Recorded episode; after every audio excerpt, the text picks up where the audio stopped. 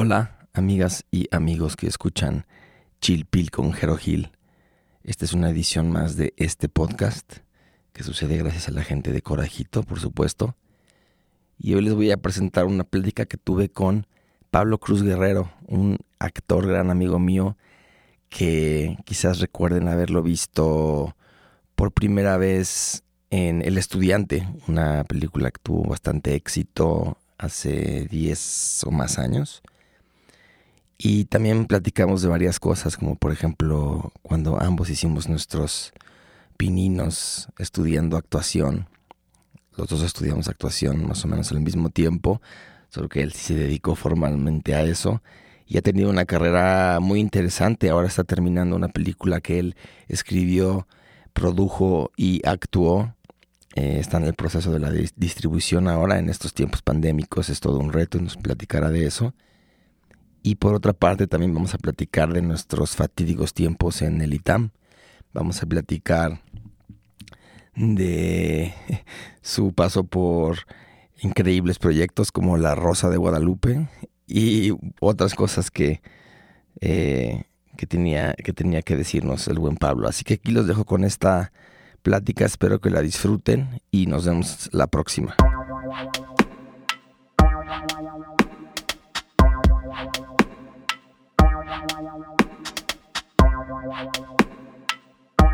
Listo.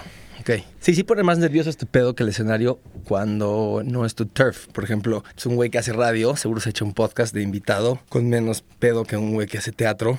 No, con, toda la comodidad, con toda la comodidad del mundo. Sí, pues punto, es tu pedo, ¿no? Es como, ya sabes, es que también este pedo de escuchar tu voz en los audífonos. Me ha llegado a sacar de pedo en alguna entrevista de radio. Un chingo de silencio. Eso me gusta. ¿Sí? Sí. La intimidad del radio sí está más chingona que cualquier otra, te voy a decir la verdad. O sea, yo no había tenido la experiencia, pero por ejemplo, el cine y la tele, pues es un montón de gente, güey, a tu alrededor, que eso puede ser intimidante. El teatro, pues la audiencia, ¿no? El público. Pero como quiera, como que también te hace ponerte un poquito más al tiro. Y también te das cuenta que no eres el único al que le están poniendo atención. ¿Me explico? Cada quien está haciendo su trabajo. El güey de cámara está viendo que su toma esté saliendo bien. El cinematógrafo está viendo su luz. El director a lo mejor sí te está viendo a ti plenamente, pero cada quien está haciendo lo suyo. Sí, tal vez siento que como actor te puedes esconder más entre una entre un todo de una producción y ahorita pues a la chingada es mi voz y ya. Sí. ¿no? Entonces y toda la atención está sobre ti. O sea, yo ahorita te estoy poniendo toda mi atención, Pablo. Toda. y no nada más yo. Para que, te tranquilices. Para que estés todavía más. Eh, no nada más yo, millones de personas que... nos escuchan. Todo el mundo. Espero. ¿Estás listo? Estoy listo. Fíjate que. A huevo. Sí lo preparas como. Pues así es, como... la nueva onda. Unas citas más. más Tienes buen movimiento de brazo. Fíjate que llevo muchos años practicándolo. Oye, Ji. Sí, güey, será porque mm, es una cosa que ahorita no siento. Porque tal vez estoy con, un amigo. Ajá. Pero si estuviera en pues, como en un set, cuando has hecho una entrevista formal. Ajá, cuando has hecho... esto, esto, esto lo veo tan profesional y tan formal como cualquier otra cosa, te lo digo en serio, pero es muy diferente que te reciba tu amigo claro. a que te reciba un cuate que te cae bien y que te diga, ah, sí, siéntate y vamos a platicar muy, muy ameno y muy a gusto, pero, pero no es tu cuate. No, para nada, no es lo mismo que llegues y gafete. Y a ver, pase. ¿Y cuál es su nombre? Y regístrese. Y ahorita entran y cinco minutos. Y a los cinco minutos entras y tres, dos, uno, Pablo, cuéntanos, bim, bim, bim, Ok, supongo que, bueno, muchas gracias, Pablo, bam, bam, bam, Sales y es como, nunca sientes que estás realmente platicando con nadie. No. Es como me ir a recitar información que tienes que decir. Con Celeste nos pasa eso todo el tiempo. Que vamos a la entrevista, salimos y decimos, puta, siento que no platiqué con nadie, güey. Nada más nos preguntaron como información que ya venía en el brochure que les mandamos con anticipación. Y necesitaban que mi cara lo dijera. Ajá. ¿Cuándo hiciste tu última entrevista formal? No tengo ni idea. Ah, fue a principios del año. Eh, estaba a la mitad de una serie. Y pues esas veces que llega alguien como de del making of y te dice, oye, este, si tienes cinco minutos entre escena y escena, eh, ¿te importaría aquí sentarte en esta silla y te voy a preguntar algunas cosas del personaje para cuando llegue la, la hora de promoción para, el, para la serie o para la película, lo que sea?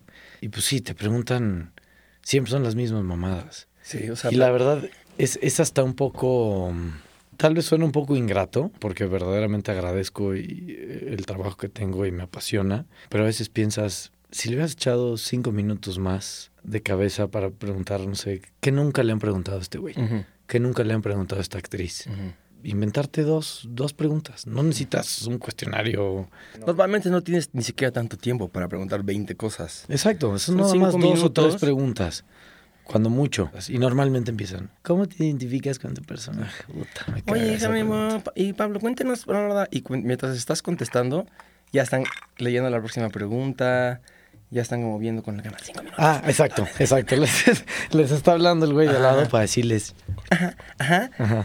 Están actuando así. Sí, ajá. ¡Wow! guau. Uh, uh, wow. Ahora invita a todos a ver la película o a ver la serie cuando llegue el momento y entonces tienes que hablar como anticipadamente de lo que va a pasar dentro de ocho meses. Hola, este, bienvenidos al 2022. Los invito a. Puta, qué hueva. O sea, no, se, se siente Es muy que cuando escuchas. A, a Bono, ¿no? Que se ve que tiene que hacer 250 veces y dice: Hola, amigos de Reactor 105.7. This is Bono from U2. Welcome to the best radio station en el mundo. En el mundo. Y hay una cosa que decía, ¿no? Había una estación que hacían decir a todos, o todas, son, son, son todas las estaciones, ¿no? Que hacen una frase particular de esa estación, Sí, sí, se sí. la hacen decir a todos. Sí, sí, sí. ¿A ti te ha tocado? No, ese- esa no. Todavía no soy tan popular como para que necesiten. Este es Jerónimo de Celeste. Este es Jerónimo Recomendando que escuchen And a. this is the best fucking station in the world. No, ni cerca. No, nosotros vamos a las entrevistas ya de medianoche. o, o sí, de repente nos han dado buenos espacios, la neta. Fuimos, fuimos con Toño Esquinca. A tomar madre el güey, ¿eh? Perdón, paréntesis, ya me acordé que decían en la estación de, de radio. ¿Qué decían? Decían, fuck everyone else. Había, había una, yo creo que ya ahora ya es políticamente incorrecto decirlo, pero había un momento donde no sé si era 91.3 o 96.9, cuando todavía ¿En México era eso? Sí, te A lo lo mejor radio- radioactivo. Ah, yo creo que era 98.5, era radioactivo. Con la, o Y de- Lalo. y, y decía Lalo. y decía hi this is bla bla bla no me acuerdo de la estación o sea los hacían decir porque todos hablaban inglés entonces se los hacían decir en inglés this is bla bla bla fuck This is Bono from. ajá. bla bla bla fuck everyone else Sí. En general no no te ha tocado en tu experiencia que la infraestructura de la radio en México es un poquito austera o sea no no, estoy diciendo que se necesite mucho más que esto un buen cuartito Por eso no lo hacen. aislado. ¿Para qué van a gastar más? ¿Ha sido imagen?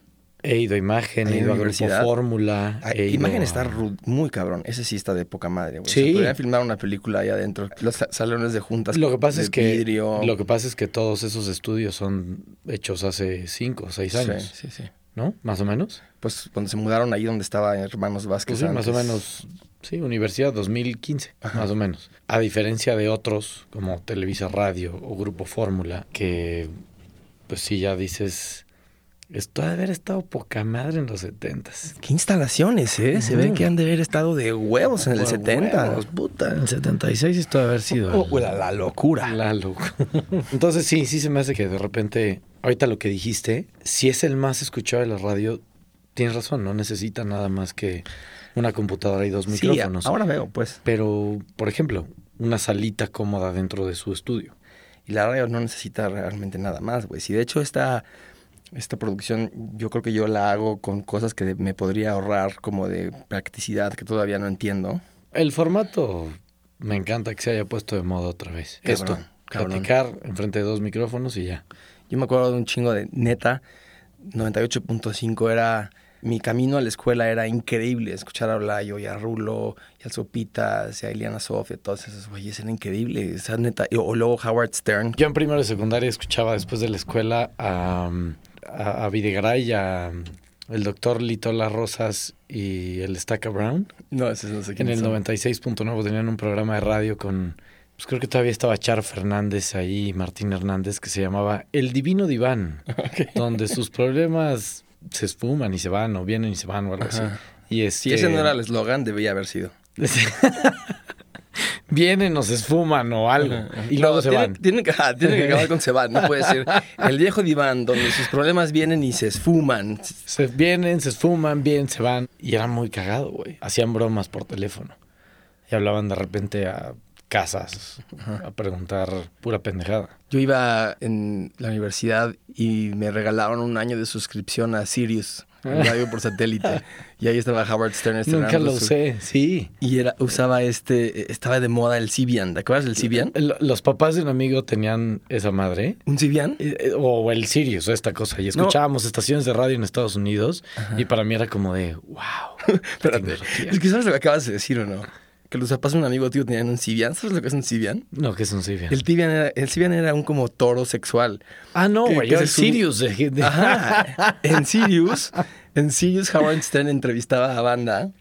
Montados en un Sirius. Entrevistaba gente, a chavas, y las, y las retaba a que se subieran al Sirius y las grababa el audio. No, al Cibian. Digo, al Cibian. ¿Ves? Ya, ya, ya, Ajá, es tienes toda la razón. Pero las grababa ahí y veía que se aguantaban y no, pues no aguantaban. O sea, me refiero a que aguantaban sin hacer ruido y le iban subiendo a la potencia del juguete este que es como un vibrador, pero en forma como de banca y se sentaban ahí y les iba subiendo y hacía que tenía, tuvieran orgasmos ahí al, al aire, pues. Tráete uno de esos aquí. Estoy pensando en hacer la inversión. Hay una cosa que me parece impresionante de ese güey.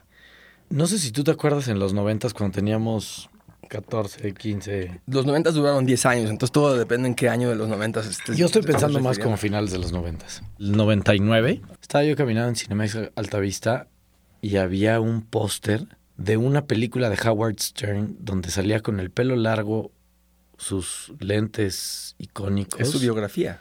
y él está como en pelotas entre los edificios de Manhattan. Es su biografía. Es su, es su biografía. Es buenísima. Ahorita ponte a pensar qué nivel de, de audiencia necesitaría un locutor de radio para hacer su propia película. Sí, ¿no? En el 98, 99, o sea, a finales de los 90. O sea, este cuate ya, a finales de los 90 ya hacía esto que estamos haciendo ahorita tú y yo, de una manera masiva, pero, pero ya para que un estudio respalde un proyecto de producirte tu película siendo un, pues sí, o sea, ok, una... Pues es que era, una- un- era una, era una celebridad, pero faceless. por, por eso, ese es lo que te digo. O sea, es una celebridad en el radio, pero la industria del entretenimiento sabe cuando una cara tiene un valor en el mercado. 100%. Imagínate lo que valía la voz de este cuate para ponerle cara y llevarlo al cine Sí. a finales de los 90. No estoy seguro si ya había hecho el libro y, y su biografía, aparte, sí es cabrona, es fascinante. ¿Viste la película? ¿O no Sí, la viste? Ah. sí, mano, la- pero la vi 10 años después, no la vi en ese momento, la verdad Sí. ni me dejaban entrar. ¿Cómo se llamaba? ¿Te acuerdas? No, decía Howard Stern Este- algo. Es fascinante la historia de cómo llega a la radio, cómo la va aprendiendo. El pedo de cómo hacía todo esto que, todo esto que decíamos, las risas enlatadas y demás, él lo hacía en vivo. Tenía adentro a sus dudes que hacían los. ¿Tenía los audiencia efectos- en su programa de No, radio? no, no, un güey que hacía los efectos de sonido con platillos y cajitas y iba tambores. y luego a su misma sidekick Esa, esa la ubico perfecto. que, que lo hace cabrón. y Sí, es que lleva con él 25 confidant. años, es como Ajá. su socia. Sí, es como, como Paul de, de Larry, Ujú. digo de, de David Sí, de Letterman. David. De David, como Paul de David. ¿Paul qué? Paul Schaefer. Paul Schaefer. Sí, el, el pelón. ¿No es, el, ¿No es el director de cine Paul Schaefer? No sabemos nada de las industrias en las que trabajamos. No, ese es, No tenemos idea de los nombres. es Paul Schaefer. ¿Sí? Paul Schaefer no es el de la compañía de cine. Ah, Ese es Paul Schultz. No, güey. No, ese es... ¿Cuál quieres decir? ¿Paul Schrader? Mm, ¿Paul Haggis? No, ¿Paul Thomas Anderson? no, ese no. Paul Schultz, Soul Sands. Hay, hay Soul Sands, Paul Schultz y Paul Schaefer. ¿Cuál es cuál? Paul San- Saul Sands es el de... ah, no sé, Pablo, estoy confundido. Pero bueno, el de Larry King es, es, No es Paul idea. Schaefer. Digo, no el de Larry King. no, no damos una, güey. Son, son dos güeyes gritando nombres que medio se parecen, ¿Te acuerdas intentando ligarlos con otros. Que intentando como recapitular y salvar la conversación de donde veníamos. Difícil. Sí está muy cabrón que siendo una personalidad de radio te den un budget para hacer una película noventera de ese tamaño, que no nada más la rompió en Estados Unidos. O sea, que se haya estrenado en México. O sea, a todo esto tal vez me faltó esa parte de la información. Entendería que una personalidad de ese tamaño, aún siendo de radio, estrenara una producción cinematográfica en Estados su país. Unidos. Pero cruzar fronteras, ¿quién chingado sabía quién era Howard Stern en México en los La historia era, 90s? era muy sólida. El güey hace su propio papel, o sea, el güey que no era actor la rompe. Sí, es que... Me acuerdo que es, como aparte como medio un high school movie al principio. Él Es que es como- ficción. O sea, lo que tú decías es, ¿es su biografía? Sí, pero es ficción. O sea, cabe aclarar que no era documental. No.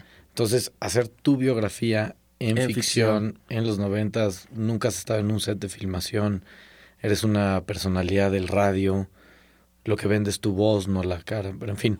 Fíjate que el otro día vi una entrevista que le estaba haciendo a Gwyneth Paltrow, en la que Gwyneth Paltrow estaba contando que Brad Pitt la defendió, o más bien Brad Pitt fue y le puso un... Uno hasta aquí a Harvey Weinstein. Ajá, lo, Sí, lo vi. medio lo amedrentó ahí en una porque eran novios en ese momento. Brad y Gwyneth.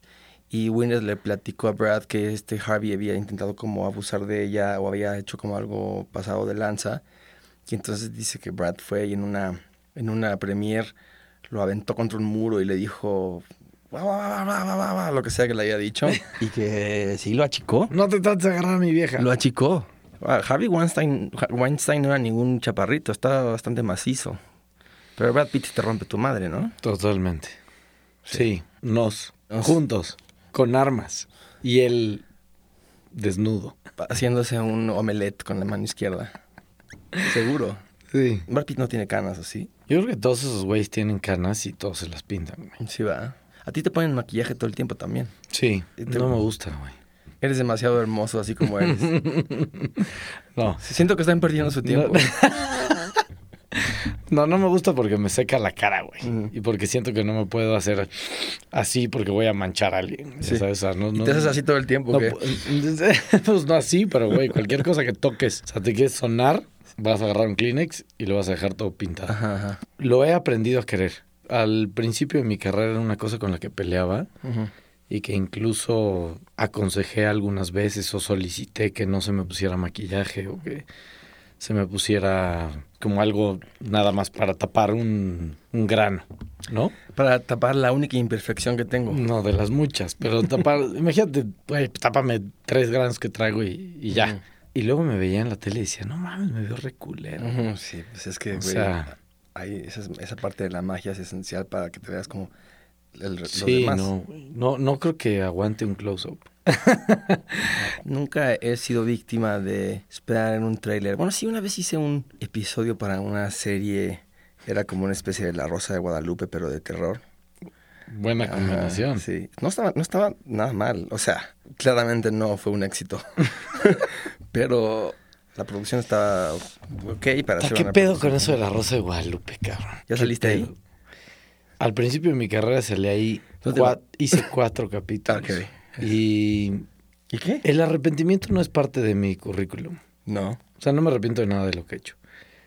Pero bueno, desde el principio sabía que La Rosa de Guadalupe era un producto que me parecía engañoso. Me parecía muy moralista, me parecía como una manera de adoctrinar a la gente, pero sin fundamento, sin realmente como un proceso racional detrás. Era nada más como mandar un, pos- un mensaje positivo, una moraleja, algo que la gente ya cree, vamos a reforzárselo. Y, y me parece un poco flojo. Y es impresionante el fenómeno que tiene esa madre. Siento que estás siendo muy cuidadoso con tus palabras. Sí. Para decir que la Rosa Guadalupe es un, está un poco flojo. un poco flojo juega Laxo. el. un Fíjate poco que la, la- la estructura narrativa Sí, es sí, sí. laxa. Tienes razón. Me un poco que flojo juega el Atlético de Madrid a veces cuando Me- está cansado. Eso no es un poco flojo. La me Rosa de Guadalupe me es. un- parece es- que la Rosa de Guadalupe es absurda, güey. O sea, es, Es- una, No, no, es absurda. es una de las de, es, es una de las señales de todo lo que está mal con el entretenimiento mexicano y por dónde está secuestrado el entretenimiento mexicano. Creo que sería un poco injusto de mi parte platicar de la Rosa de Guadalupe diciendo que yo participé en cuatro episodios de la Rosa de Guadalupe sin hablar de mi proceso creativo durante La Rosa de Guadalupe, que fue hace el último, yo creo que lo habré hecho hace 12 o 13 años. Pero más allá de, de, de cómo haya sido la experiencia de trabajar ahí, yo me refiero un poco como al producto terminado como, eh, como espectador.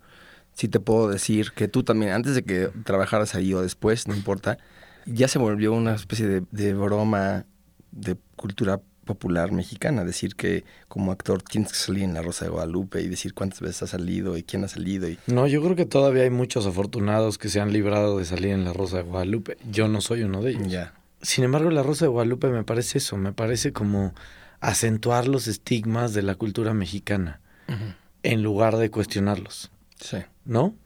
A ver, te voy a decir, yo tampoco es como que he visto. Es como, nada más vi las primeras seis temporadas. ¿No La tienes Rosa. toda la colección ahí arriba? O sea, las dejé de comprar. Dejé de pagar Blim para ver La Rosa de Guadalupe O sea, en el es- 2017. Eh, son historias donde la virgencita hace un milagro, ¿no? Y Son historias, son historias, al niño junkie. son o historias que se fuma ma- un más cigarro de droga. Más importante aún, son historias donde las, donde los desenlaces positivos pasan por arte de magia. No hay una responsabilidad de los personajes haciéndose cargo de sus vidas y diciendo esto es lo que pasa, esta es mi decisión y este va a ser el resultado o la consecuencia. Platícame así rápido eh, de qué se trató el que, en el que tú saliste. Alguno de los. Eh, me acuerdo de uno que era yo un fantasma. que terminaba siendo fantasma porque me moría. Claro. Ah, claro. Claro, Se tiene que morir uno para. Dicen, dicen. Entonces, al principio del capítulo tenía un accidente y aparecía cuando mi mejor amigo estaba empezando una relación con mi exnovia. Y mi mejor amigo tenía un problema de alcoholismo y de drogas. Fumaba droga. Exacto. Fumaba cigarrillos de Exacto. drogas. Fumaba cigarrillos de drogas y... Ma- Maldito. Loco. Hijo. típico que típico que te mueres y tu novia se va con el güey que más drogas fuma. ¿no? Exacto. De hecho, ahora que lo pienso, La Rosa de Guadalupe era bastante realista. no, no, sí, exacto. Es prácticamente un documental. Y en algún momento regresó como fantasma para salvar su relación y dejarlos a ellos en un camino formidable hacia un final feliz. Claro. Tú le ayudas a él a dejar de, de beber, supongo. Ajá. Y a agarrarse a mi ex vieja. Órale. La parte mágica de ese capítulo, no me acuerdo. Pero Bueno. sí había un tipo de milagro. ¿Cómo, ¿Cuál va a ser la parte ver. mágica si eres un fantasma durante No, no, todo no, el ver, episodio? por eso, yo me le parecía, pero luego había una parte del, del episodio donde pues, este cuate le, le ponían un ventilador en la cara y, y aparecía una rosa, porque ese es el efecto. O sea, cada vez que pasaba el milagro en la Rosa de Guadalupe, técnicamente el- el- la, la- la hazaña de producción era, traían un ventilador y lo prendían y te lo echaban en la cara. ¿Cuál fue la, el, tu big break? El día que dijiste, ¡Yes! ¿Ya estoy en las grandes ligas? Ajá. Ya- no, ya- no ha llegado. Ya me están maquillando. No Ay, come on, güey. La No. primera vez. La primera vez. O No ha sea, llegado. entonces tu vara, ¿dónde está? Más alta de lo que está ahorita. Que no me refería como el momento de "Ah, he llegado a la meta, sino más bien, ¿cuál fue la primera vez que dijiste, eh, ya estoy haciendo este pedo que, que soñaba con hacer? Me he dado cuenta con los años de que ese sentimiento es repetitivo a diferentes niveles. Ok. O sea, te vas dando cuenta que lo que tú considerabas como, uy, ya estoy aquí jugando en el, en el nivel de juego que yo imaginaba. Luego, seis meses después o un año después, te das cuenta que, ah, no, no, no, esto no era lo que yo me imaginaba. La primera vez que sentí eso fue en el set del estudiante. Realmente fue mi segunda película como actor. ¿Cuál fue la primera? Pero la primera se llama Casi Divas y tengo un personaje que dura exactamente 1.7 segundos. Pablo, wow. Wow. Qué jugoso. Y en ese 1.7 segundos te doy todo. todo, todo, todo el arco iris. Y este salgo como un asistente de producción, estuvo divertidísimo filmar esa película. ¿Quién, la- ¿Quién es? ¿Quién, quién? Eh, En la escena en la que estaba, estaba yo con Moisés, Ari- Moisés Arismendi, que hoy es mi super cuate. Eh, somos muy buenos, muy buenos amigos. Y en la parte de atrás estaba Maya Zapata. Ok. Y Maya Maya. Zapata, yo nunca tuve interacción con Maya Zapata en esa película porque ella Más que pues ella salía corriendo por atrás del set eh, en la escena. Y luego resultó que hice la nave donde Maya Zapata hace Es tu la protagonista mujer. Tu coprotagonista. Entonces, esa fue la primera. Y la segunda, la estudiante que fue un home run, güey. Fue un home run para los productores. Estuvo en... Para nosotros fue muy bueno. Fue Fue, muy bueno. buenísimo. Yo Para me- todos los actores de esa película representó puertas abiertas, grandes oportunidades, pero también un par de puertas cerradas porque la película traía un cierto estigma de... Trae jiribilla, trae jiribilla Sí. conservador. Sí, Pero- traía un cierto estigma conservador, como bien dijiste, moralista. Y eso yo sentí, y tal vez estoy equivocado y fue nada más mi percepción, pero yo sentí que no hacía que otras oportunidades que yo en ese momento pensaba que estaba buscando o estaba buscando activamente se pudieran abrir. ¿Me explico? O sea, como que yo pensaba, quiero trabajar con este director, pero luego unos meses después del estudiante me daba cuenta que tal vez ese director no veía al estudiante con tan buenos ojos como yo lo veía. Al fin y al cabo yo voy a vivir toda mi vida agradecido con esa oportunidad por ser la primera película eh, formal que hice, ¿no? Porque en la otra fueron, no sé, tal vez creo que un día de llamado. En, en el estudiante fueron dos meses de llamado. Pero sí, sí me di cuenta que, que había diferentes grupos dentro de la misma industria a los cuales podías o no podías pertenecer. Y hubo un tiempo de- durante mi, el principio de mi carrera que me concentré en tratar de pertenecer a un grupo o a otro y ahora ya me vale más. ¿En qué año salió el estudiante? En el 2000, en verano del 2009. Y luego que hiciste esa, ¿qué, qué- qué siguió? Este, pues luego, inmediatamente después del estudiante, creo que hice una, te digo, otra vez, regresar a la zona de confort. Y entonces me regresé a una telenovela Televisa y luego, luego me invitaron a hacer una obra de teatro con el Limba. Ujú. eh, ¿Cuál? La de la hija de Rapacini. Mm, ¿Te acuerdas? joder, ¿cómo se me va a olvidar? ¿Cómo se va a olvidar esa Luego hice la, hija, la hija de Rapacini, que es teatralmente una de las experiencias más enriquecedoras que he tenido en toda mi vida. Teatralmente. Y personalmente también. Sin embargo, como proyecto, pues como que ya vas agarrando calle y volteas para atrás y dices, ah, pues de este proyecto estoy más orgulloso, de este menos. Este, este es uno de esos proyectos que me hacen sentir orgulloso eh, por la formación personal y teatral que hubo detrás de eso. Pero que digo, realmente, realmente, ¿cuál era el objetivo detrás de este proyecto? o sea, te lo juro. O sea, A lo mejor el es que no hay objetivo a veces. el objetivo veces que se no nos dijo fue el natalicio de Octavio Paz. Conmemorarlo, punto. Conmemorarlo, punto. La hija de Rapacini es primero un cuento de Nathaniel Hawthorne. Nathaniel Hawthorne escribe ese cuento basado en unas, en unos, este, unas leyendas urbanas, unos mitos de hace 3000 años. Luego Octavio Paz decide convertirlo en una obra de teatro en los setentas. Ujú. Y Octavio Paz, pues, era un, una mente brillante, intelectual, extraordinario poeta, pésimo dramaturgo.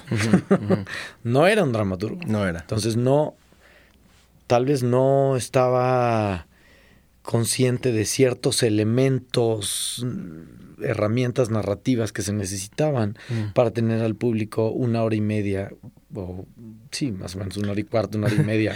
Para lo que, podría, lo que podrían parecer como cuatro horas. Ah, es Este, una obra de- era una obra muy densa. güey. Era una obra de una hora. o sea, la, la versión final que nosotros presentamos en el Teatro Julio Castillo, dirigida por Tony Castro, que es un director bien chingón. eh, pues creo que, creo que la obra duraba una hora cinco. Yo he estado en el escenario dos horas sin parar.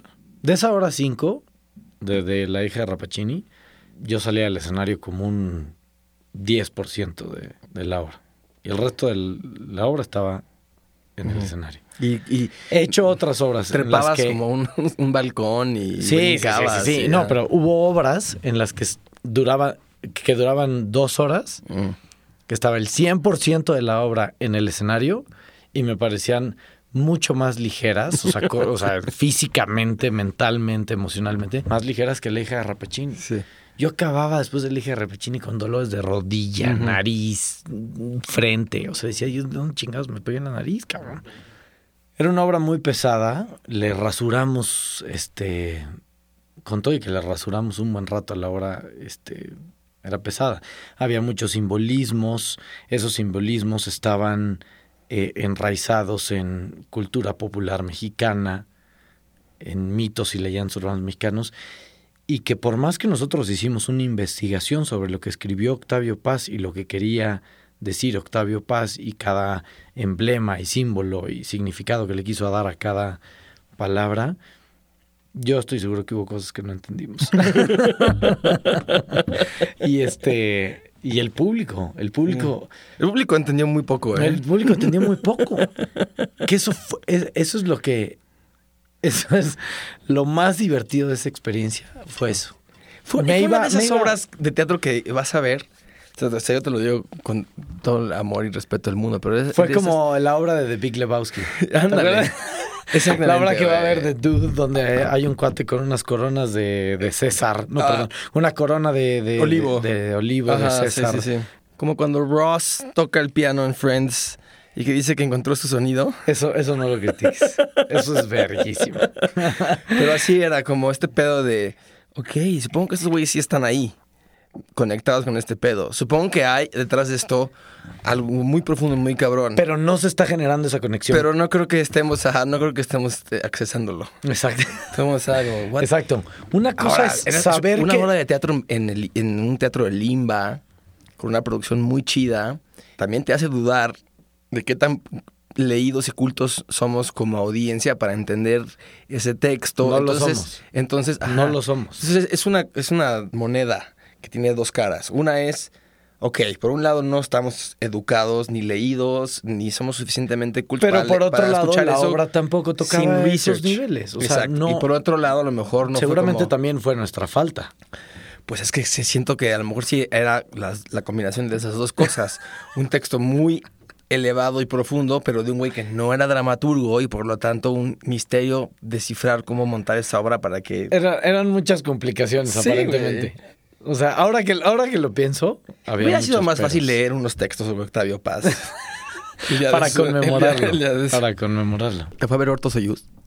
Seguro. ¿Qué te- Bueno, seguro lo invité. No sé si me fue a ver, seguro lo invité. Es el tipo de obra que, que a él sí lo veo como Claro. disfrutando y entendiendo. Sí, Hortos me diría, estabas perfecto. no dejas de hacer ese tipo de proyectos. Exacto. Y la respiración en la escena 7 fue perfecta. y Hortos Soyuz, que ¿Qué sabes de él? hace mucho no hablo con él. Tampoco. Acaba Creo de la- cum- la cumplió ulti- 40 años. La semana pasada. la última vez que hablé con él. Lo vi desnudo en Instagram. ¿Ah, sí? Te subió una foto desnudo para celebrar sus 40 años. Bien por Hortos. Felicidades, Hortos. Felicidades, carnalito, te extrañamos. Sí. Eh, Ese, ese es de los grandes. Sí, cabrón. Ese, ese, ese carnal. Él me eh, enamoró del, del- le- del- de exacto. la actuación a mí. Una vez me platicó y a ver si, eh, si un día lo, lo, lo traemos a que nos platique, güey, y platicamos los tres. Hortos sería un gran invitado. Sería un este invitado. Pero chécate, eh, me acuerdo que me decía así como tú analizas el texto y ves cuántas palabras esdrújulas, graves y agudas hay, cuántos signos de exclamación, cuántos signos de interrogación, comas, bla, bla, bla, y haces como una especie de ecuación y al final te dice Eso. cuál es el tono de tu personaje, y bla, bla, bla. Y literal. Y sí, yo lo he escuchado, no nada yo lo más vi en él, haciendo pero- una ecuación, o sea, co- completamente algebraica de el mapa emocional de un personaje. Sí, sí lo creo. Es, es un güey cla- clavado a, a- a un nivel mm, impresionante y aparte con una técnica física, sobre todo en la boca y el, el Y- y paladar y, el vocal, sistema vocal. vocal, Vocal, puede hacer la voz que quiera. muy cabrona, güey. ¿Por qué decidiste estudiar teatro, G? Voy a reformular mi pregunta. Porque, en efecto, sí siempre fuiste muy dichoso con la música y las artes, pero parecía de, de esa virtuosidad que venía desde años de secundaria, de preparatoria, que, pues sí, que te ibas a entregar a la música. Luego tuvimos nuestro paréntesis de duda, los dos, estudiando administración en el ITAM. No sé qué chingados estábamos haciendo ahí. Bueno, sí sé. Sé que estábamos ¿Qué? ¿Qué ahí. estábamos haciendo ahí? Estábamos probando algo. Estábamos probando y comprobando. probando lo que no queríamos hacer y comprobando que podíamos hacer lo que no queríamos hacer. Tachando la opción ya, por siempre. A los ocho años, a los ocho años yo reuní a mi familia para decirles, quiero estudiar actuación. Y me dijeron, felicidades. Cuando tengas edad para hacerlo, haz lo que tú quieras. Y luego a los 14 años les volví a decir, oigan, quiero estudiar actuación. Y ya que vieron que era más en serio y que pues, mi círculo familiar, toda mi familia, nadie se dedica a nada de eso, me dijeron, sí, sí, sí, o sea, otra vez, haz lo que tú quieras, pero primero termino una carrera normal, entre comillas, ¿no? Una, lo que ellos querían decir una carrera como la nuestra, comunicación, este, administración, relaciones internacionales, contabilidad, lo que fuera. Una carrera que en algún momento a la generación de nuestros papás sí les aseguraba les parecía, chamba. Ajá, les parecía algo como de chamba segura. Ah, por lo menos tenías ese safety net. En esa época sí existía el concepto de tener un safety net por tener un título de una universidad buena con una carrera y buenas calificaciones. Para cuando tú y yo estábamos estudiando, eso ya se estaba volviendo obsoleto a menos que fueras como un economista sobresaliente. Se estaba volviendo obsoleto, pero todavía estábamos rompiendo paradigmas. Sí, sí, sí. O sea, no, no era una cosa tan todavía tan común. A mí lo que me pasó fue que yo toda la vida fui enamorado de la música. Entonces en mi casa era como, ah, bueno, Jero va a querer estudiar música o va a querer ser músico, era lo obvio. De hecho, mis papás se sorprendieron cuando les dije quiero estudiar administración de empresas. La verdad es que es porque una vez mi papá me dio una plática que me, que me zumbó mucho y me dijo, si vas a estudiar música y analiza qué tipo de música quieres hacer, vete a estudiar a la mejor escuela que puedas. Aplica a conservatorios o a, escuelas fuera de México, Berkeley, MI busca, pero... O aquí mismo, al conservatorio aquí, de música. Ajá, si fueras a estudiar, por ejemplo, música clásica, ¿no? Pero yo en esa época la verdad es que no, yo que quería tocar música popular, pues, o sea, pop, rock, etc. Y entonces empezamos a investigar acerca de Emma y de Berkeley, de Fermata y todas estas escuelas con la idea de pues, irme a estudiar fuera. Y yo estaba enamorado. Y este, ¿De quién? Teníamos 15 años, güey. Claro que me acuerdo. Bueno, 16, porque tú y yo nos graduamos de la prepa en los 17. Empezamos la prepa en el 99 y terminamos en el 2002, ¿o no? Sí. ¿O no? Ah, sí, exactamente. Ah. Entonces, güey, yo tenía, y tú también teníamos 17 años, quiere decir que esta decisión la tomé a los 16 años. Que es una de las grandes eh, Puta, bueno. De los obstáculos pedagógicos que hay todavía. Tener que tomar la decisión más cabrona de tu vida a los 18 años es una pendejada. Sí, por lo menos la más cabrona hasta ese momento de qué vas a hacer, cómo vas a encaminar tu vida. No, porque tiene, a ver, no, es la más cabrona yo creo que de la vida, porque aunque tienes chances siempre, todos los días hay oportunidades para cambiar y reenfocar tu rumbo, te están preguntando qué quieres ser el resto de tu vida. Pero puedes cambiar de opinión. Vas a cambiar de opinión. bueno, Nacho quizá no ha cambiado de opinión. Y bien hecho, porque es un gran arquitecto. Hay quien no cambia de opinión el que te pregunten eso con la posibilidad de que no puedas cambiar de opinión el resto de tu vida es muy peligroso. O sea, es una pregunta que no te deberían de hacer en ese momento, es lo único que quiero decir. No.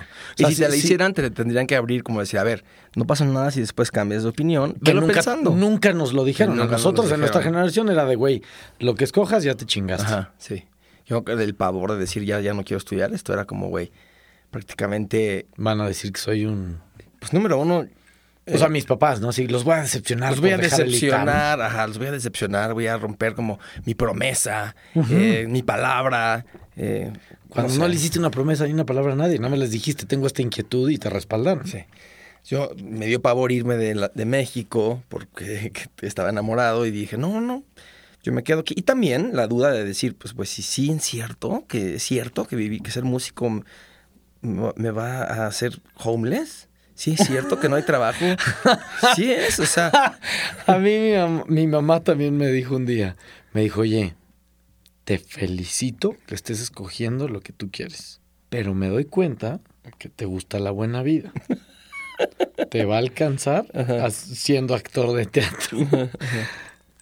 Me dijo, habla con actores de teatro, pregúntales cuánto ganan, cómo, cómo es su vida. Y yo sé de dónde viene. A mí mis papás me dijeron exactamente lo mismo. Y sé que viene de un lugar de, mucho amor y de, querer el lo mejor para ti. Pero no era una ma- buena manera de plantearlo, porque a mí lo que me hizo fue que me, me implantaron un miedo que no me fui quitando, o sea, bueno, todavía hasta hace unos años yo seguía así como, "Fuck, ¿qué sí estoy haciendo? O sea, no estoy cometiendo un terrible error. Ya después te das cuenta que no, cuando empiezas a ver que las cosas Yo- yo se encienden y fluyen. Pero en ese momento se me hizo muy fácil decidir, no, pues administración, todos contentos. Hice el examen de admisión del ITAM y me fue muy bien. Y entonces dije, pues entonces va a estar, va a estar bastante sencillo este pedo. Administración. Sí. Y pues bueno, tú estuviste ahí de testigo. A los seis meses no tenía ni novia, ni ganas de ir a la escuela, ni, ni tenía grupo donde tocar música. Era miserable. Tenías un grupo de estudio conformado por mí también y por Mandy. Que me salvó el, el la vida. el güey. 85% no nos graduamos del ITAM. No. No, A mí me salvó la vida que me encontré con ustedes en, en esa escuela. Porque tenía alguien con quien hablar de cine. Tenía alguien con quien hablar de. En nuestros grupos de estudio yo me acuerdo que un día teníamos que entregar una cosa de contabilidad a las 7 de la mañana y a las 4 de la mañana estábamos viendo películas. Dices, ¿qué chingados hago aquí? Sí. cabrón?" Pero fuiste miserable. ¿eh? Miserable. O sea, los últimos dos semestres me la pasé en el coche, escuchando música, no entrando a clases, reprobé todas las materias del último semestre, a tal grado que se me cerraron tantas materias que ya no pude meter un semestre. El que sigue ya no pude, nada más pude meter dos materias y ahí fue cuando dije, ok, ya estoy, tengo que cambiar mi estrategia aquí. Y entonces le dije a, mi, a mis papás, lo siento, no, ya no, no puedo seguir estudiando esto, haciendo muchísimo el, el- el- el tiempo, el gasto y demás. Pero mejor de una vez paremos aquí, porque la verdad es que ni siquiera, no, no la voy a rescatar, o sea, no la voy a poder ni rescatar. Me dijeron, bueno, entonces piensa qué quieres hacer y ocúpate en lo que decides, ocúpate. Eh, búscate clases y trabajo y la, la, la. Y la clase que por alguna razón se me ocurrió tomar Es la de Hortos. Actuación con Hortos. A ver, Hortos Soyuz, claro. Hortos me cambió la vida, güey. O sea, cuando tomé la clase con Hortos, dije, yo quiero hacer eso que es este güey.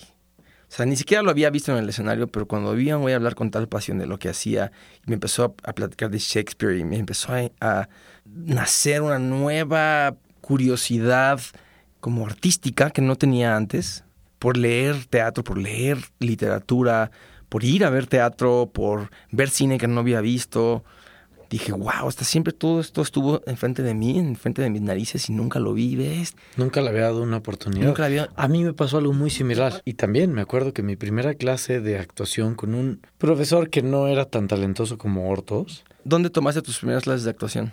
en el CEA. En el SA. Y Yo en Casa Azul con Sí, Hortitos. y yo luego ya tomé cursos en Casa Azul. Pero mi primera clase llegué, me senté y fue un momento como, como de doble energía, de doble carga. Sentía que de lo que estaba hablando esta persona me parecía algo de lo que yo tendría que haber estado hablando toda mi vida y nadie me había dado esa plataforma ni esa oportunidad de platicarlo. Platicar de técnicamente cómo se podían segmentar las emociones de alguien que estaba haciendo, que alguien que estaba interpretando un, un texto, lo que sea. Teatral, cinematográfico. Y al mismo tiempo veía a esta persona y decía yo, pero el mensajero no es el correcto.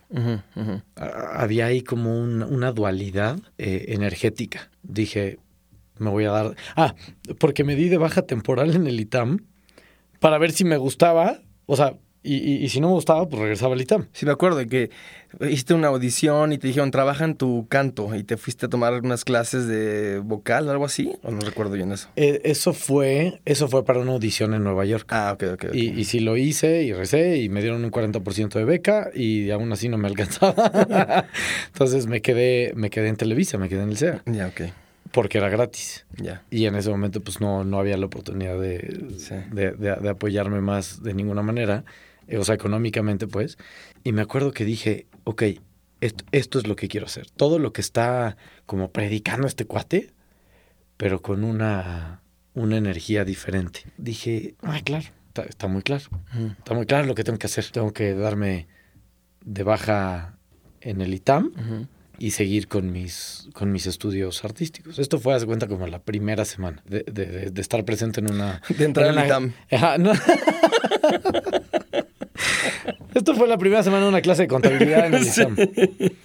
Este, la primera semana de una, una clase de actuación.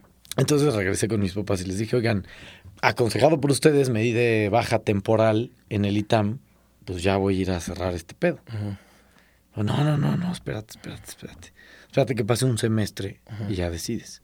Fue tal mi clavado, la profundidad de mi clavado en, en, en la actuación y en la creación este, narrativa y cinematográfica que tengo 36 años y sigo de baja temporal en el ITAM.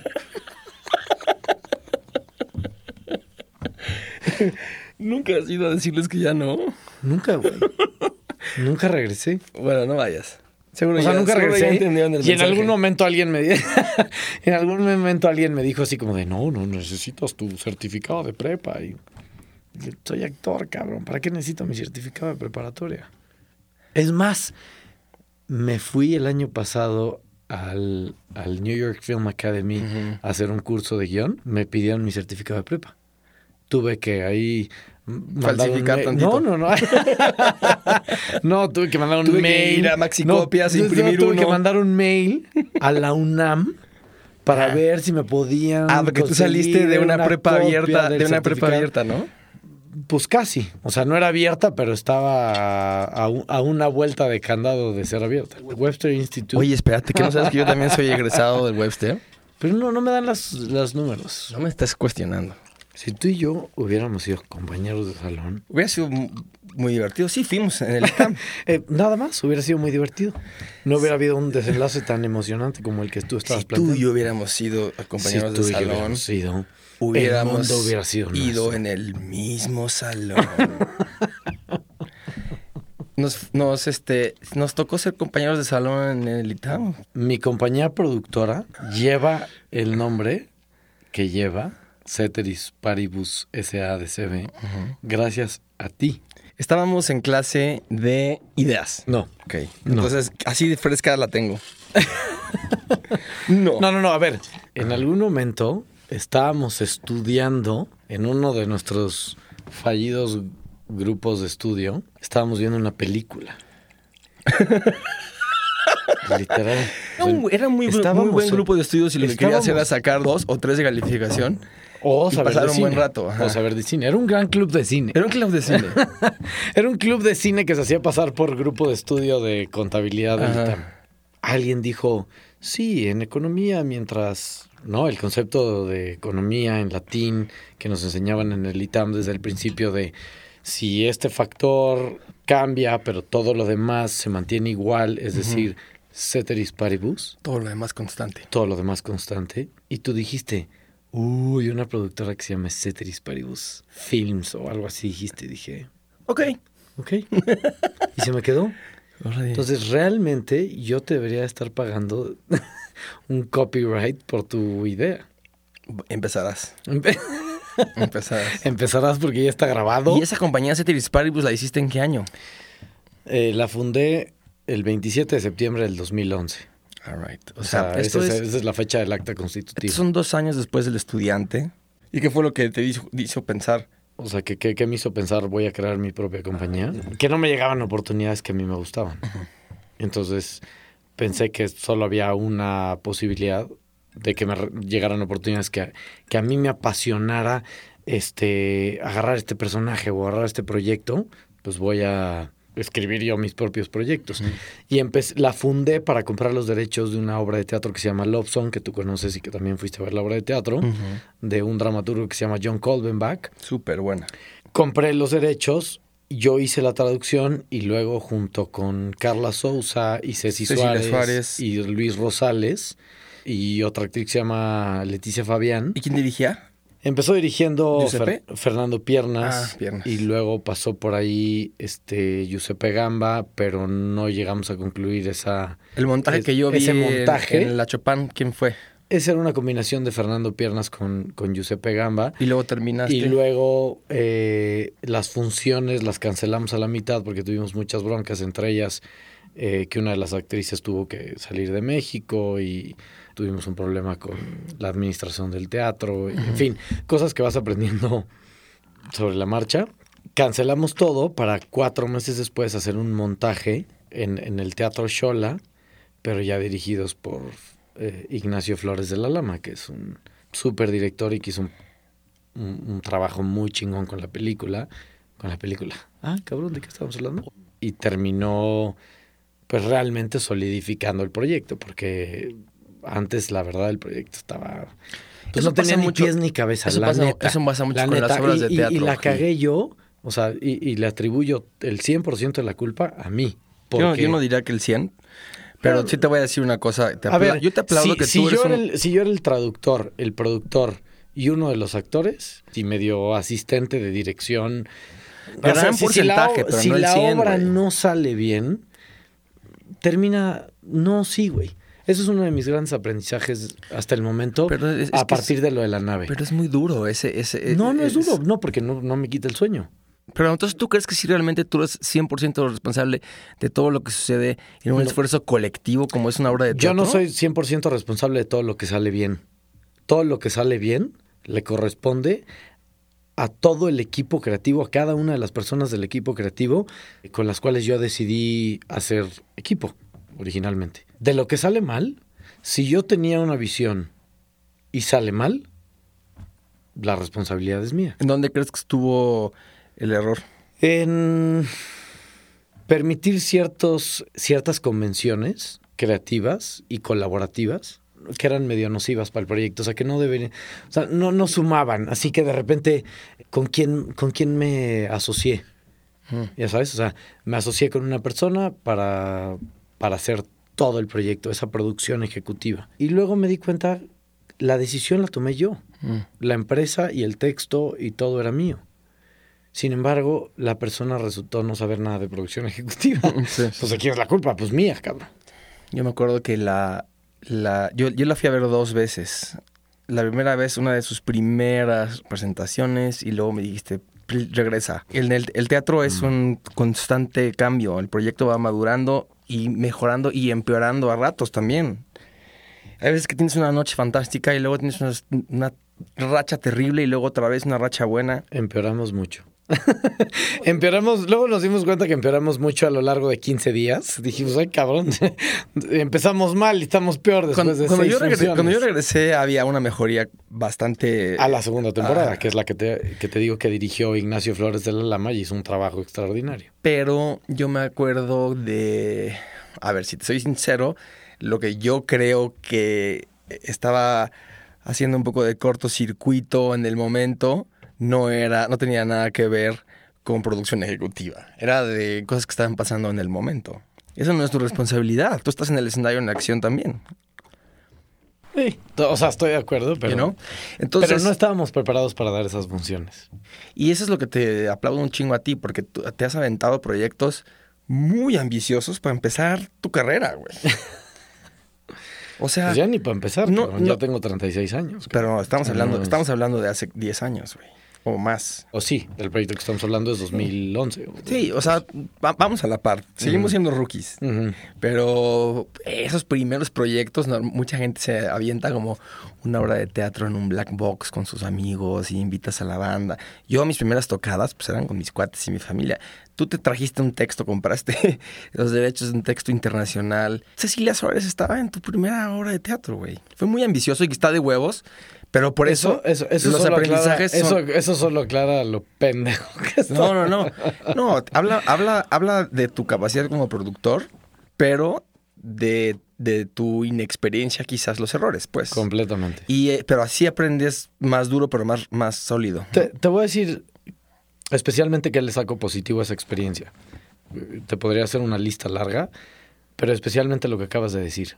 Si yo hubiera tratado de ir a hacerme un curso intensivo, no, no un curso intensivo, porque un curso es, es más fácil, pero una maestría en una universidad en Estados Unidos que realmente tenga una, eh, una carrera tan específica como solo producción de teatro y que dure varios años, creo que a mí me salió más barato. Con todo lo caro que salió esa gran experiencia, gran aprendiza- aprendizaje y grandes errores también, buenos aciertos, pero también grandes errores, que cuestan y que duelen y que frustran, aún así creo que me salió más barato eso que haberme ido a una universidad en Inglaterra, Berlín. y- y- en Berlín, y estudiar dos años de teatro. Sí. Eso, es- eso es una de las grandes cosas positivas. Los vínculos fraternales que generé con cada uno de los miembros de la compañía. Y bueno, los que al final se quedaron en el proyecto, los que fueron saliendo, pues tal vez la, la, la relación no terminó siendo tan, tan amistosa. Y esa es una de las cosas que más me dolieron del proyecto. Esos fueron de mis aprendizajes más duros ver que mis errores, que yo traté de manejar de una manera que yo pensaba como más eh, amena, más pasiva, esa pasividad se terminó convirtiendo en algo más turbulento. Porque cuando, cuando estás tratando en un negocio de manejar información para decir, oye, fíjate que todo esto va a salir bien, no, o sea, ahora lo que he aprendido es, yo quiero que salga como ABC. Sin embargo, tenemos estas ventajas para conseguir ABC y estas des- desventajas para conseguir ABC. Y me he dado cuenta que es mucho más fructífero y mucho más ameno y mucho más cordial que tú presentes todas las desventajas que tú tienes, que yo tuve muchísimo miedo. El miedo es cabrón. Presentarlas ante, Ante tu equipo, tu equipo. ante tu equipo creativo. Oye, Necesito que me apoyen, me echen la mano. necesito que me apoyen en esto porque de esto yo me puedo encargar, del otro yo me puedo encargar, pero de esto no tengo ni puta idea. ¿Repetiste errores ahora que hiciste tu película? No, cometí errores. Nuevos. Pero no los repetí. Bueno, pues es que esa es la vida, ¿no? Todos los días vamos a cometer Sí. un error nuevo. No creo que los haya repetido. Porque uno de los grandes o, o el principal error que yo tomé de esa experiencia fue dos, fueron dos. No me asocié correctamente y no planteé mi objetivo con absoluta claridad. Y luego en la nave me asocié correctamente, planteé mi objetivo con absoluta claridad y cometí otros muchos errores. Y ahora veo el resultado y digo, ah, hay eh, ciertos tonos, segmentos, partes, así partecitas de, de- de todo el proyecto con los que yo no me quedo satisfecho, con, con los que todavía digo, esto se podría haber mejorado. Sin embargo, pienso, ¿cometí los mismos errores que cometí en mi producción anterior? No. No. ¿Vas a seguir produciendo?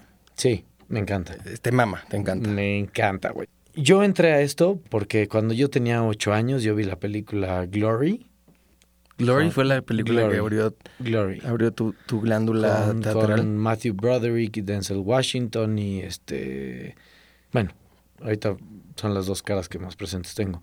Y hay una escena con Denzel Washington donde él está siendo este, flagelado y, Latigado. y latigado. Y su cara, o sea, la parte de atrás de la toma expresa una cosa, eh, el, pri- el- el segundo plano, el primer plano, la cara de Denzel Washington expresa otra. No me parece ni siquiera la mejor escena que he visto. no me parece la mejor película que he visto.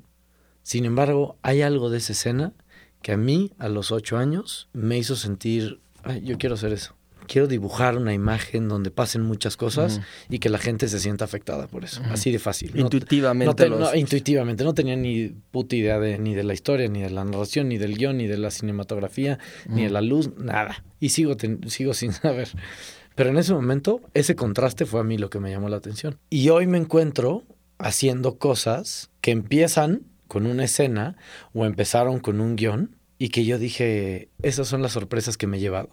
Y que yo pensé que se iban a concluir en cierto periodo de tiempo o que después de ciertas escenas o después de cierta experiencia que yo consideraba como que era la que iba acorde a ese intento, a ese experimento, cuando llegara esa escena iba a decir yo, pues ya, ya quedó. Y el periodo de tiempo de, esta, de este experimento es, desde mi ingenua mentalidad, tres años. Ujú. 2012.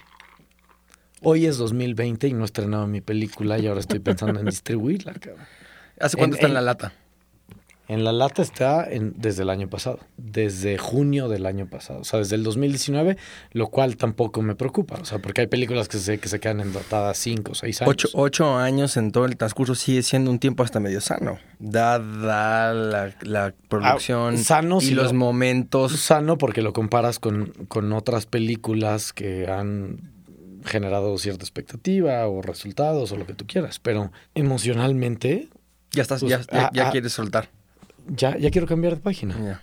No ha sido nocivo, de verdad ha sido un proceso enriquecedor. Pero hoy que estaba pensando en lo que íbamos a platicar ahorita, pensaba, ¿platicaré de la nave? No, pues ese pinche capítulo ya está cerrado. Y luego dije, pues ¿cuál cerrado, cabrón? Si llevas seis horas sentado frente a la computadora tratando de llenar la carpeta de distribución para solicitar el Eficine.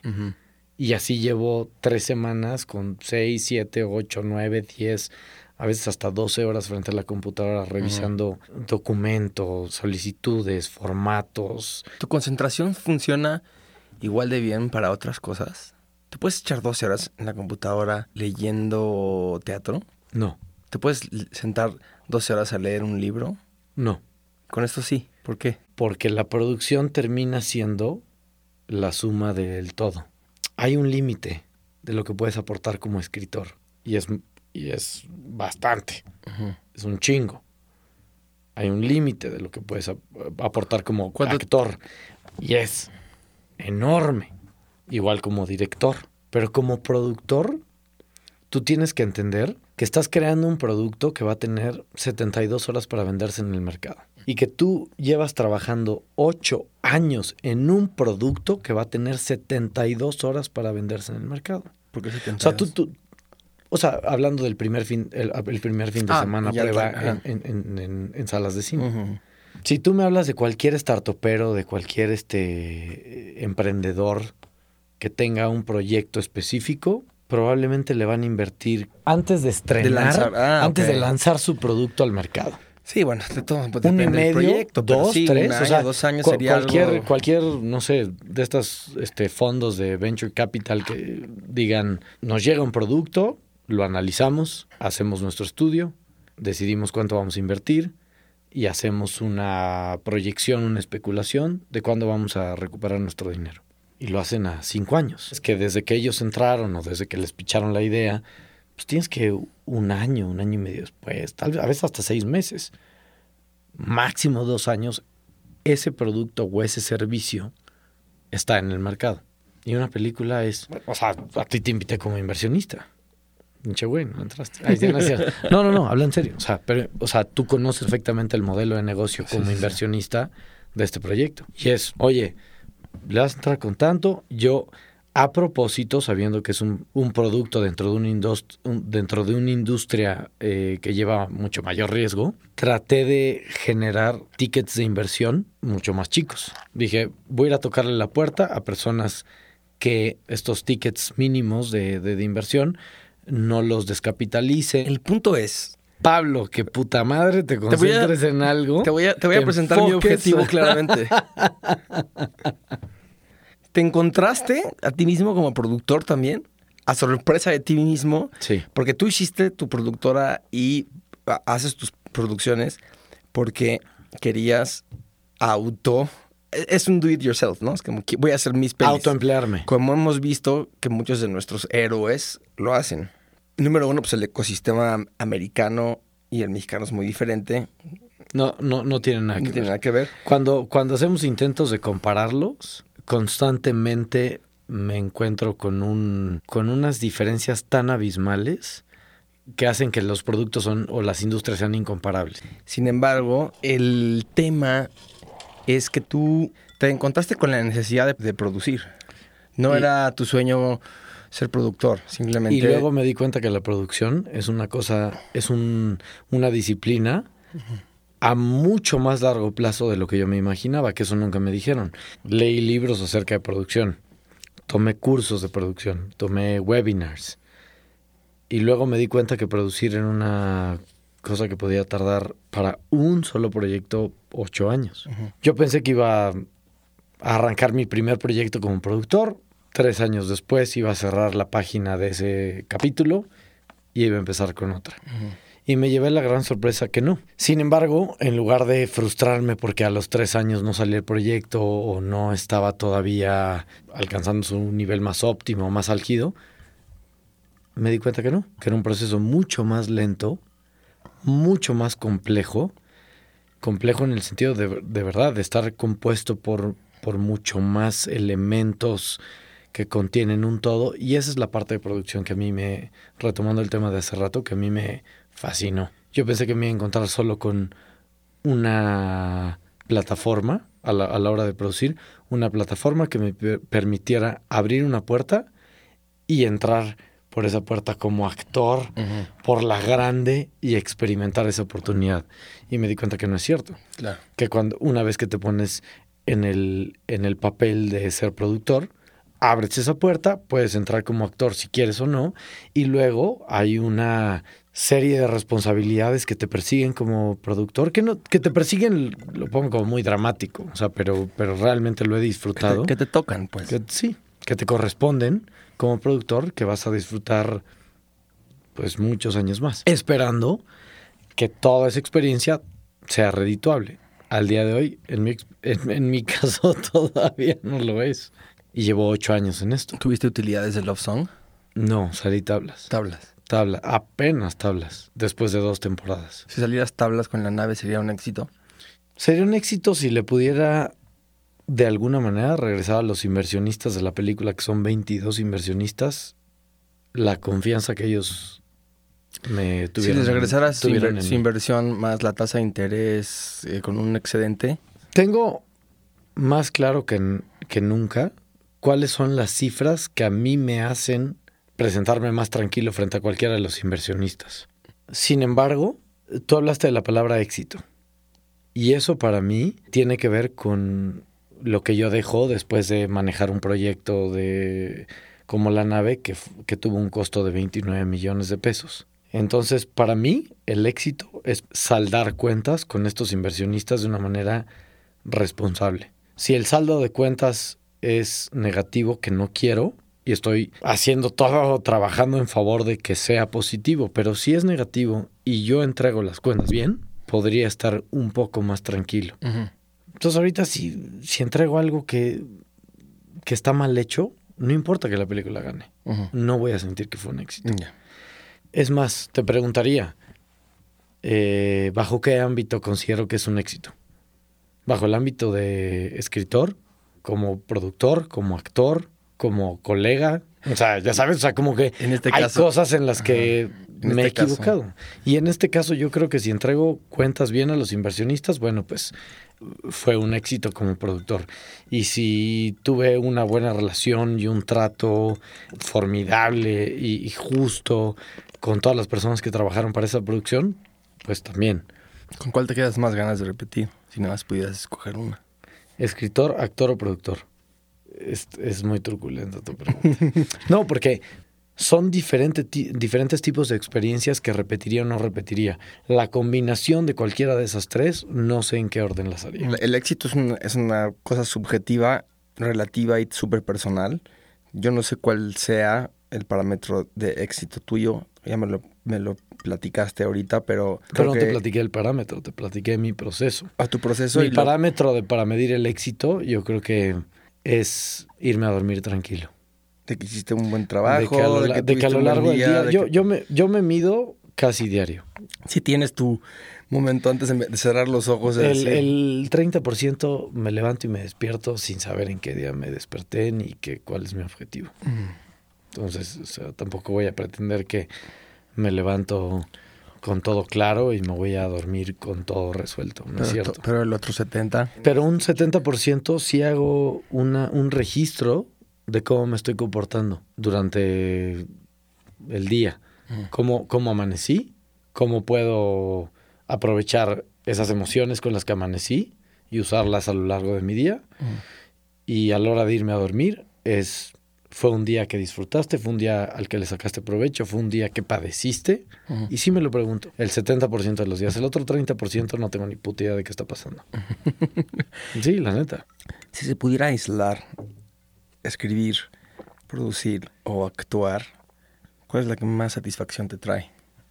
Actuar. Actuar. ¿Y no te encontraste con que produciendo lo que menos haces es actuar? Sí. Sí, y, y- y algunos de los errores que le atribuyo al resultado final de la nave, que considero que es un resultado muy positivo, atractivo, eh, comercial, amplio para muchas audiencias. Aún así, cuando me cacho dentro del proyecto, yo creo que he visto, es, obviamente es la película que más he visto en mi vida. ¿No? O sea, yo, Claro. pensé, yo pensé que la película que más había visto en mi vida era El, el Rey León. o sea, no sé, o ¿Es, es un segundo cercano o no? Porque eh, la número uno para mí sí es el Rey León. Imagínate cuántas veces viste El Rey León. O sea, porque. La pe- sigo viendo, hay- güey. Hay, películas que. La nos- sigo viendo. Ok, ahí está. Imagínate, bueno, yo hace mucho no veo El Rey León. Mm. Pero hay películas que nos encantan, como por ejemplo Amadeus. de La, la que veo, hablábamos también, la veo constantemente también. ¿Tú no? Yo Amadeus. ¿No ves no- tus películas favoritas constantemente? ¿Las dejas descansar? muy pocas. Pulp Fiction, la he visto probablemente unas 35 veces. El otro día Andrés Ritter me invitó al cine, me dijo, loco, ¿qué tienes que hacer hoy por la tarde? Le dije, "Mm, creo que nada. Hoy cumple 25 años en el cine Pulp Fiction y la pusieron en todas las salas, tengo boletos, 20. Voy para allá. Entonces fuimos a su casa, echamos unas chelas, le tocamos a la vecina a ver si nos daba un toque, porque no teníamos. Bien. La vecina como, claro, ¿qué van a hacer? Vamos a ir a ver Pulp Fiction. Uh, Llégale, vecina. oh, ya. O sea, con nosotros, pues. No, no, no, no teníamos boleto para ella, nada más nos Ah, o sea, no, no, vente con nosotros, no se no, podía. no, le No tocamos a ver si nos daba un toque porque no Mm. teníamos. Y nos fuimos a ver Pulp Fiction. Yo no la vi en el cine, porque no me tocó. No sé Yo si tampoco. tú fuiste, eras tan avanzado que fuiste a ver a. Pulp Fiction en el cine hace No. 25 años, pero yo no. no. No, en el 94 no vi Pulp Fiction en el cine. Pues obviamente La yo vi, tampoco, la vi, yo vi Pulp Fiction en el 95, algo perfecto, ¿eh? Porque mi papá la rentó en el videocentro. Mm. Y llegó y dijo, renté estas, ya sabes, de que Rentabas iba tu papá y entonces cinco películas, películas, exacto, para todo el fin de semana. En ese momento no sabía ni lo que significaba Pulp ni Fiction. Ni quién era Quentin Tarantino, obviamente. Nadie sabíamos. Yo me acuerdo que regresó mi papá y mi mamá del cine. Vamos a ir al cine, niños. Se portan bien. Y ya, pues, pues, 94, yo tengo 10 años, güey. Entonces regresan mis papás del cine y escucho decir como, no puede ser. Qué película tan extraña. Y John Travolta, pero estaban como muy impactados de la película tan bizarra y diferente que habían visto, pero también estaban como tan impactados que yo dije, este tiene que ser un peliculón porque, güey, no dejaron de hablar de, de- de ella horas, Yo, horas, yo días. en ese momento no, ni la entendí, ni tuve esa Yo no la vi después de, eh, hasta dentro de muchos años papás. después. Sí, yo tampoco. No, no, no, yo, O sea, yo la vi ya en los 90 altos, quizás en la preparatoria, 2000 yo ni por 90 ahí. Yo ni siquiera 90 saltos. Yo creo que yo la volví a ver en el 2001. Ah, la volviste. 2002. Yo no, yo por primera vez. Pero me acuerdo de haber escuchado sus comentarios de mis jefes. Cuando la fui a ver al cine entendí el, el impacto que tiene la gran pantalla, güey. Después de que la he visto muchas veces. Pero bueno, entonces tú dices que ves Pulp Fiction seguido. ¿Qué otra? ¿Cuál es tu listita de go-tos? Ok, te puedo decir que Sexy Beast. Sexy Beast es una película que Con me divierte con Ben. Kingsley, ¿no? Con Ben Kingsley y este actor inglés que me encanta, Fre- el que hace el personaje de French en, en The Departed. Tiene una película buenísima de creo que de los 80s o principios de los 90s que se llama Lady Bird, Lady Bird. No Lady Bird la que conocemos de hace poco con Saoirse Ronan. Con Saoirse Ronan. No, no, no, no. El, el personaje de Ray Winstone, que es el, que el actor que estoy pensando, abusa físicamente de, de su esposa de una manera hiper violenta. Y lo que me gustó mucho de esa película, de esa actuación, de este... La película es una película pesadísima que no creo que no volvería a ver porque es emocionalmente muy desgastante, pero el personaje de este cuate es un personaje que todo el tiempo está tratando de, de justificar su agresión en contra de su pareja. Y toda la acción de la película se centra en la vida de ella como una mujer maltratada Ujú. Que debido a todos los traumas que está viviendo pierde la custodia de sus hijos frente al gobierno inglés. Ujú.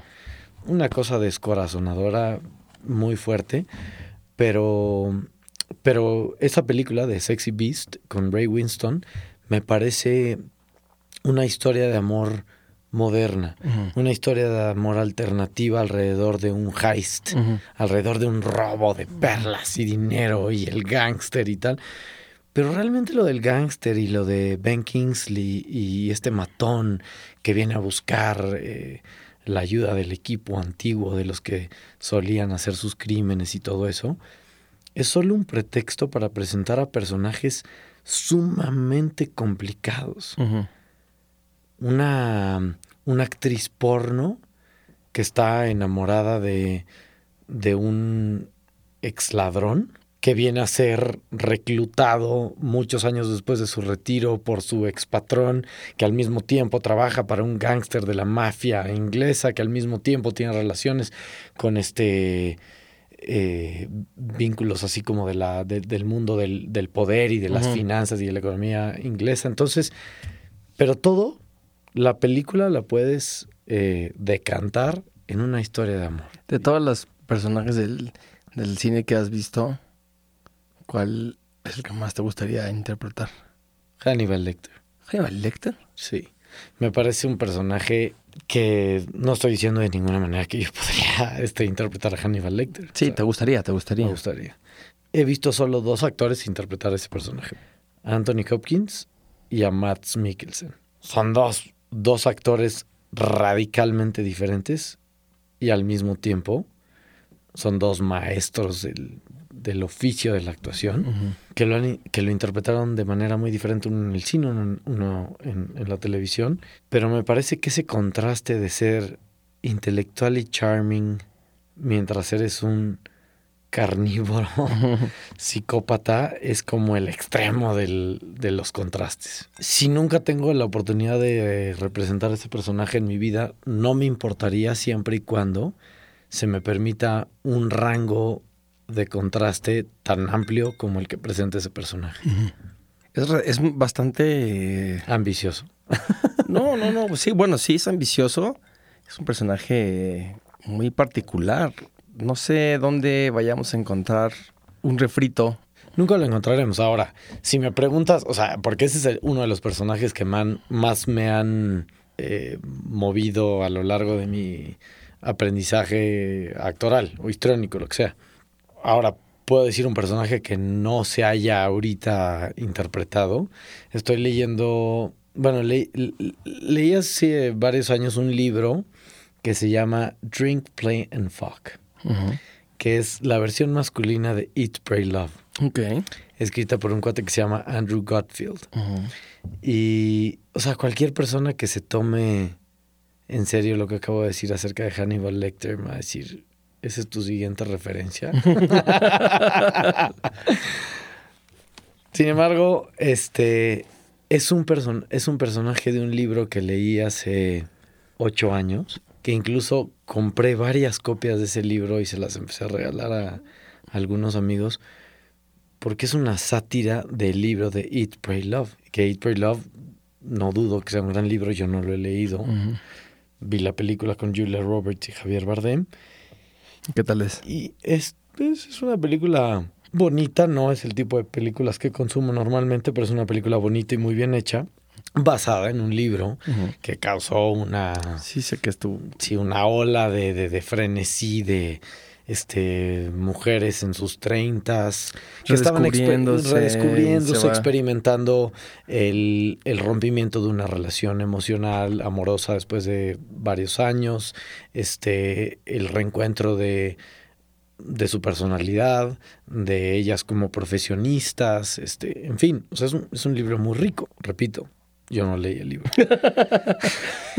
A ver, es un libro excelente, es un librazo que no he leído. Pero, o sea, basado en la película y por lo que he escuchado de muchas mujeres eh, muy cercanas a mí que le, sí leyeron el libro, en fin, esta es su, su opinión al final, ¿no? Y, este, este, otro libro es como este la contraparte. Es una contraparte de un cuatro que se, se llama Andrew Gottlieb. Y Andrew Gottlieb escribió esta cosa de pues, un cuate, un hombre en sus este, treintas que está recién divorciado, que decide eh, emprender un viaje para volver a entender, reencontrarse, el verbo que tú le quieras poner, con su vida, con su pasado, con su futuro, y se va a tomar a Irlanda, a jugar a Las Vegas, eh, porque Eat, Pray, Love está dividido perfectamente en tres capítulos. Se, van a, se va a se comer va a comer, eh, se va a comer a Italia, Italia, ¿no? creo. Ujú. Se A la va India. A rezar a la India y se va a amar a, ¿a España, creo. Pues si está Creo que es Bardem, donde- debería de ser Creo España. que es donde conoce a Bardem. Ujú, Y luego Drink, Play, Fuck, o Drink, Play and Fuck, ujú. es Irlanda, Whisky irlandés. Vegas y Tailandia. Coger a Tailandia. Se va a coger a Tailandia. Es un, es un libro, no sé, está escrito en el tal vez 2005, 2006, no me acuerdo. Pero pues presenta una realidad, una realidad, que es la de un turista gringo de una clase social media que después de ciertas experiencias con su divorcio, con su trabajo, se va a experimentar el mundo con un poquito de ahorros y termina en Tailandia.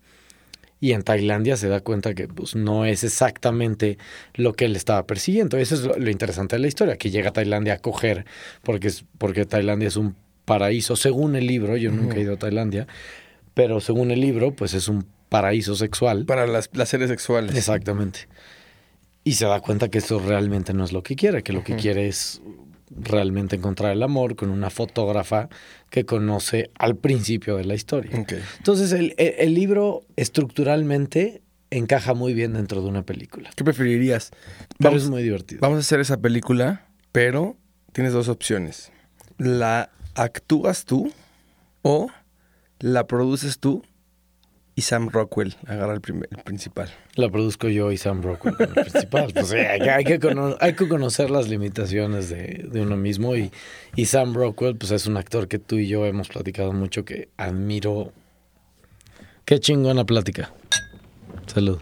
Y gracias por venir. Te quiero mucho. Se repetirá. Igual, carnal.